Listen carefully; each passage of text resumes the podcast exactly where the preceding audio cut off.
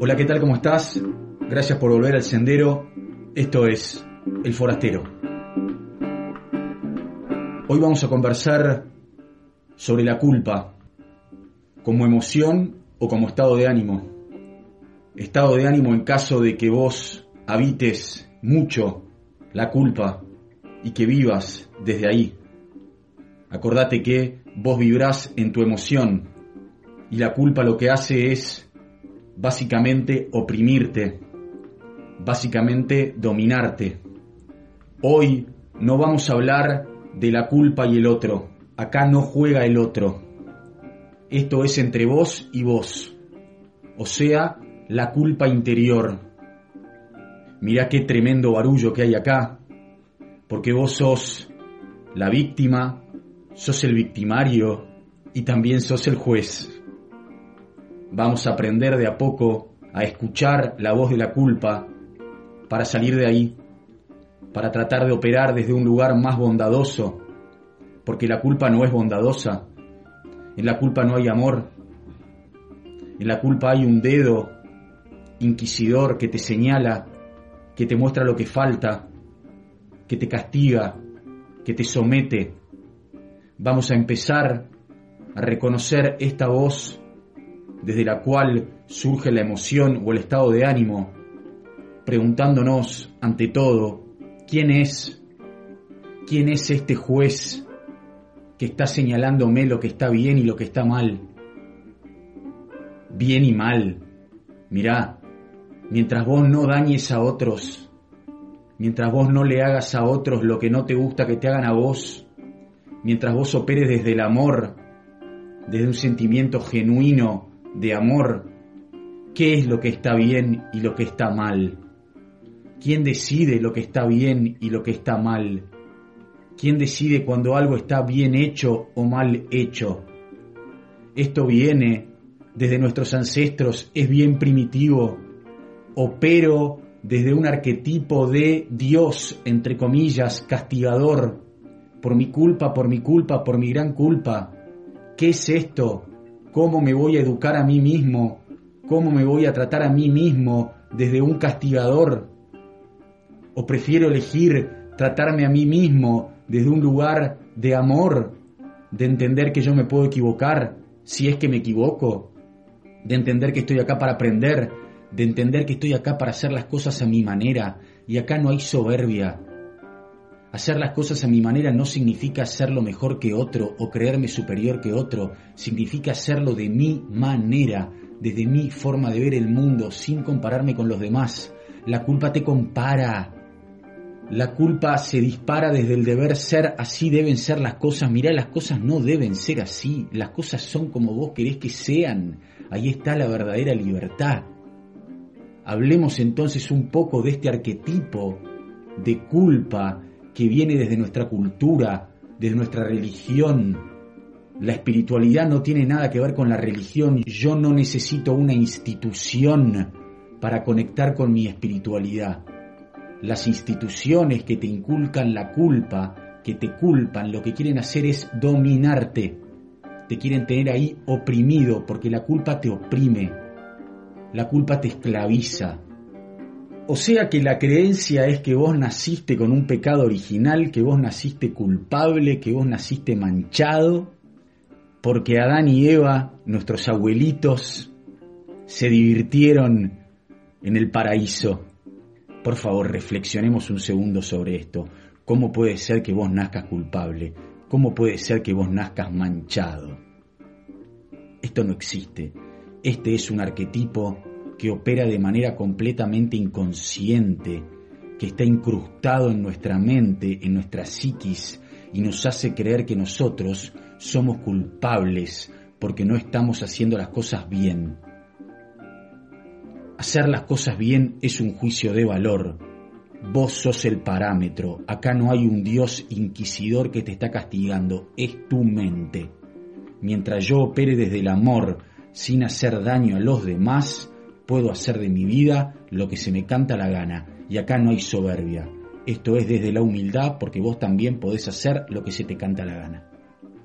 La culpa te dice que las cosas están mal hechas. ¿Acorde a quién? ¿Quién es el inquisidor? ¿Quién es el juez? ¿Quién pone el parámetro? Repito, estamos hablando en la interioridad, voz con voz, no hay otros acá. Estamos aprendiendo a escuchar esta voz. ¿Cómo te trata? ¿Qué palabras utiliza? Y sobre todo, ¿de qué te culpa la culpa? Cuando la culpa te mete en su laberinto, que te hace sentir incompleto, que te exige, ¿de qué te está culpando? La culpa en este lugar tiene mucho que ver con la escasez y con esta necesidad de hacer las cosas de manera perfecta. ¿Qué es hacer las cosas de forma perfecta? Sino hacerlo a tu manera. My way, como decía Frank Sinatra. Culpa y escasez. Yo me siento incompleto. Necesito completarme en mi hacer y en mi tener. Y como necesito completarme en mi hacer y mi tener, nunca llego, siempre me siento culpable. Pucha, por favor. Vos ya estás completo. Vos ya estás pleno. No necesitas completarte en el afuera. Si me equivoco, me perdono y aprendo. ¿Desde qué lugar salgo a vivir mi vida? Desde un exigente al que nunca le alcanza, siendo siempre insuficiente, o ya está, yo ya soy suficiente. Doy mi 100%, hago lo mejor que puedo, a conciencia, aprendo, me perdono si me equivoco ¿Quién te culpa? ¿De qué te culpa la culpa? Aprendamos a detectar esto para ver quién es el que nos está culpando y de qué nos está culpando. Y ahora entramos entonces en la forma de pensar de la culpa, el pensamiento que a mí me lleva a sentir culpa. Yo rompí un valor. Eso me dice mi mente. Primer pregunta. ¿Ese valor es tuyo? ¿Cuál es ese valor? Me da culpa equivocarme. Mi valor es que yo no puedo equivocarme. Pucha, es una creencia, es un pensamiento. ¿Cómo no vas a poder equivocarte? Sos humano. Cuando empezás a cambiar tus creencias, la culpa empieza a perder poder sobre todo la creencia de que tenés que ser perfecto. ¿Qué es ser perfecto? Ser perfecto es vivir la vida a mi manera. Esta es la manera en la que yo vivo mi vida de forma perfecta, en mis imperfecciones.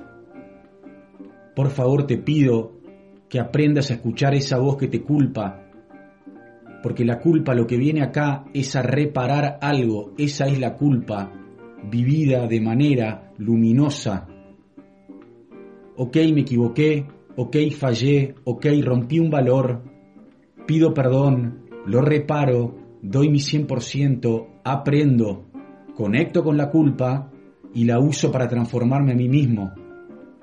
Pero la culpa como lugar estático, la culpa como juez que siempre me pide más, más y más, no te conduce a ningún lugar, no te lleva a ninguna parte, te maltrata, te somete. Y sabes qué, no hay nadie ahí es tu mente mal educada, es tu mente soberbia, es tu mente perfeccionista.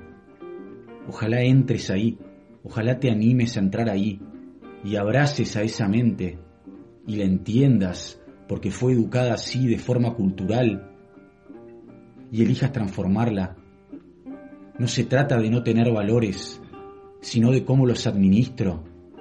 Si estos valores son míos o son culturales o son religiosos. De esto se trata ser un libre pensador, una libre pensadora, de elegir mis propios valores, siempre desde un lugar de no dañar al otro y de no creerme superior.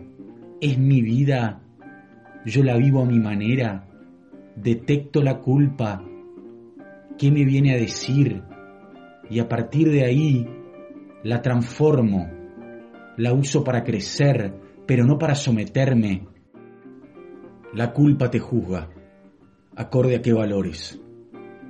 Es la mente que te está juzgando. La conciencia no juzga. La conciencia detecta, aprende, perdona, construye. La culpa te destruye, te pega donde más te duele. En serio, fíjate todo el daño que te causás a vos mismo, a vos misma, cuando te culpás. Está la víctima ahí, victimizándose, sin darse cuenta. Tu cuerpo necesita sentirse culpable, como si fuera una droga, porque te crees que naciste culpable, porque te crees que ya sos culpable por el solo hecho de haber nacido. Ja, ja, ja, contate otro. Ojalá encuentres en este juez alguien más bondadoso, más amoroso con vos mismo, que no te castigue. Quiero dar mi 100%, quiero hacerlo lo mejor que puedo, lo hago a mi manera, sin dañar a otros, detecto la culpa y traigo al aprendiz, traigo al amoroso. La culpa no te conduce a ningún lado, te daña, te castiga, es violenta, es inquisidora. Lindo trabajo el de la culpa. Es, en cierta forma, un laburo ancestral de venir a romper con un paradigma, con un arquetipo que viene desde hace años. Culpa, ¿de qué me culpas? ¿De no ser perfecto? ¿De equivocarme? ¿De no hacer las cosas bien? Elegí tus propias creencias y a partir de ahí la culpa va a perder poder, va a dejar de someterte, vas a seguir haciendo las mismas cosas pero desde otro lugar desde un lugar más tuyo, más propio, más libre. Pones tus propias normas, tu propia forma de ser, sin compararte con otros. Reitero esto, acá no hay soberbia, acá hay mucha humildad, hay mucha sinceridad con uno mismo, hay mucho conocimiento interior. Conocer a esta voz es un gran paso para transformarte y para empezar a vivir desde el amor. La culpa te mete miedo, nunca llegas, nunca alcanza. Siempre podés ser mejor. Choto, te dice la culpa. Malo, te dice la culpa. Incompleto, sos escaso, no sos suficiente. Bah, basta, suficiente. Hasta acá llegaste culpa. A partir de ahora te reconozco, te acepto y te transformo.